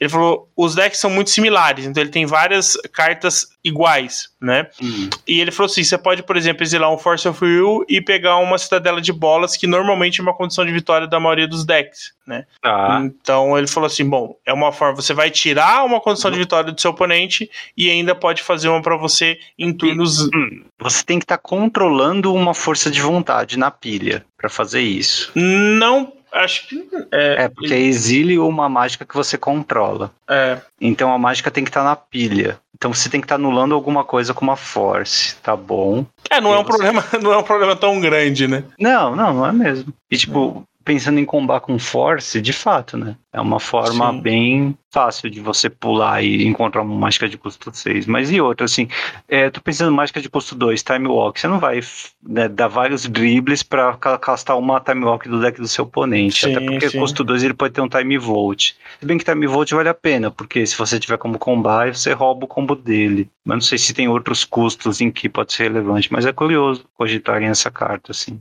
É, eu achei, eu achei, é, então, eu achei mais curioso do que realmente que pode né, aparecer aí como, como uma boa opção. Mas é, é bacana ter isso aí. Ver essas especulações também, né? É sim, sim, até onde vai, né? Toda edição sim. que sai é um exercício bacana aí de análise das cartas e ver onde pode encaixar. Muito bem, então, cada um faz o seu exercício aí. Se tiverem novidades, se pulamos alguma coisa muito óbvia, por favor, nos digam nas redes sociais e vamos para a fase final. Fase final, para você que já está de saco cheio. Muito bem, meu caro Matheus. Acabamos com o programa da semana. É, analisamos aí o possível impacto, né? E talvez a gente até veja nessas né, inovações no Pro Tour, que legal seria, né? Vê-las em quase que primeira mão aí. Uh, é, estamos e... há duas semanas, né, do Pro Tour. Exato, Enfim, a gente vai conseguir acompanhar um Pro Tour com transmissão, né? Pioneiro, né, esse... um formato mais amigável também. Sim, vivenciar de novo, né, essa, esse clima, né? Acho que vai ser interessante, vai ser bacana poder acompanhar isso aí. Para quem não lembra, vai ser no final de semana do carnaval, inclusive. Ah, já sabemos o que é a melhor opção, né? É lógico que assistir Magic pela Twitch. Não tem nem dúvidas, né? Com certeza. Bom, é, falando em finalização de podcast, tem sempre a resposta do quiz da semana. Ele, qual era o nome inicial planejado para a saga de Urza? Não tenho a mínima ideia. É Odisseia de Urza. É.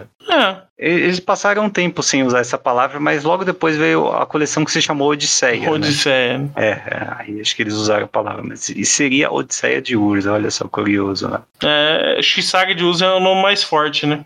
Sim, eu acho que sim. Aí é, a gente se refere como saga também, acho que ficou melhor. Sim. E a, a, frase da semana que nossos apoiadores sempre mandam, né, algumas pérolas aí no nosso grupo do WhatsApp. Dessa vez é a do Felipe que falou alerta de polêmica. Lá vem, né? Magic seria me melhor sem lore. Ó, eu não vou nem comentar, tá? Não posso. tá? O consenso me, me impede aqui, não posso. Felipe, eu só, só discordo, tá? Mas não vou não vou arrumar inimigos comentando. Eu vou, eu, vou, eu vou esperar o próximo churrasco vou pedir pra ele falar isso na minha frente. Vamos ver o que ele vai falar. chamou o choque aí pra ele. Mas não, Felipe, não fica melhor. É, é, é, No fim das contas é tudo zeros e uns, cara. É tudo binário. Dá pra transformar tudo isso em binário. Então. Inclusive, a gente quer trazer o episódio de lore. Vamos ver se a gente consegue trazer alguém É, pra gente Sais, né? atualizar. Sim, O Rafa Sainz, é verdade. Nós tem muito o que falar de Firex. tem, tem muita coisa. Tem muita especulação. Bom, agora já não é tanto especulação, né? Porque a história tá bem, bem aberta aí, né? Não tem muitos segredos assim, né? A gente só imagina assim agora quem vai ficar vivo e qual vai ser a grande mudança que vai acontecer no Magic que Marcha das Máquinas vai trazer, né? Já foi uma mudança anunciada, né? É assim, que vai haver uma mudança, que o Magic vai ser outro a partir disso. É, agora vamos ver se realmente o, o que podemos esperar, né? Se, se há algum indício do que isso pode ser. Se o professor tiver certo, criaturas lendárias poderão transplanar. Ou planinautas, sei lá, reduzirão seu, seu, seu scope, né? Sei lá, sua, sua força. Vão sei. ficar travado. Vamos. Vamos façam suas apostas. A Planeswalker, Planeswalker fica mais fraca aí, vai ficar complicado, né? Já, tá- já, já, já, mas mais fraco? Como, como, como ser dentro do, do multiverso, ele já não faz nada. Já é só um maguinho ali, pô. É, eles, eles transplanam, isso é bastante. Não, o transplantar, ok. Talvez isso seja interessante. Vai cortar isso aí, sei lá. Mas, enfim. É, ou vai aumentar, né? Daquela comunizada, sabe? Todo mundo tem o que você tem. Aí Vai que você vai poder causar dano de atropelar em Planeswalker agora do jeito que você queria, vai. A pessoa? Ah, isso seria bom. Isso eu aprovo. Tá vendo? É uma forma de deixá-los mais fracos. Sim. Aí É, seria uma de mudança significativa. Pô, estrategicamente e Nossa, no, sei. do meu ponto de vista Não. bastante coerente, que esse tipo de carta aí é muito apelão mesmo. Favorece bastante controle mid-range. Sim. Muito bem, meu caro Matheus. Então é isso. É, Até a todos bom. É, boa semana, bons jogos no Arena e nos falamos semana que vem. Valeu. Antes de despedir, só para lembrar aí do, do código da Liga Magic. é, nas suas compras acima de 100 reais no Marketplace, utilize o código RACTOS, dê aquela força para nós e ainda tenha mais sorte de participar dos sorteios, que esse mês de fevereiro vocês estão correndo dentro da plataforma da Liga, né? Você tem as outras plataformas, mas você concorre a 10 bundles ou pacotes de Firexia, tudo será um. Boa, boa sorte. Valeu, Galera, pessoal. boa sorte. Que vem. Boa semana e até mais. Valeu.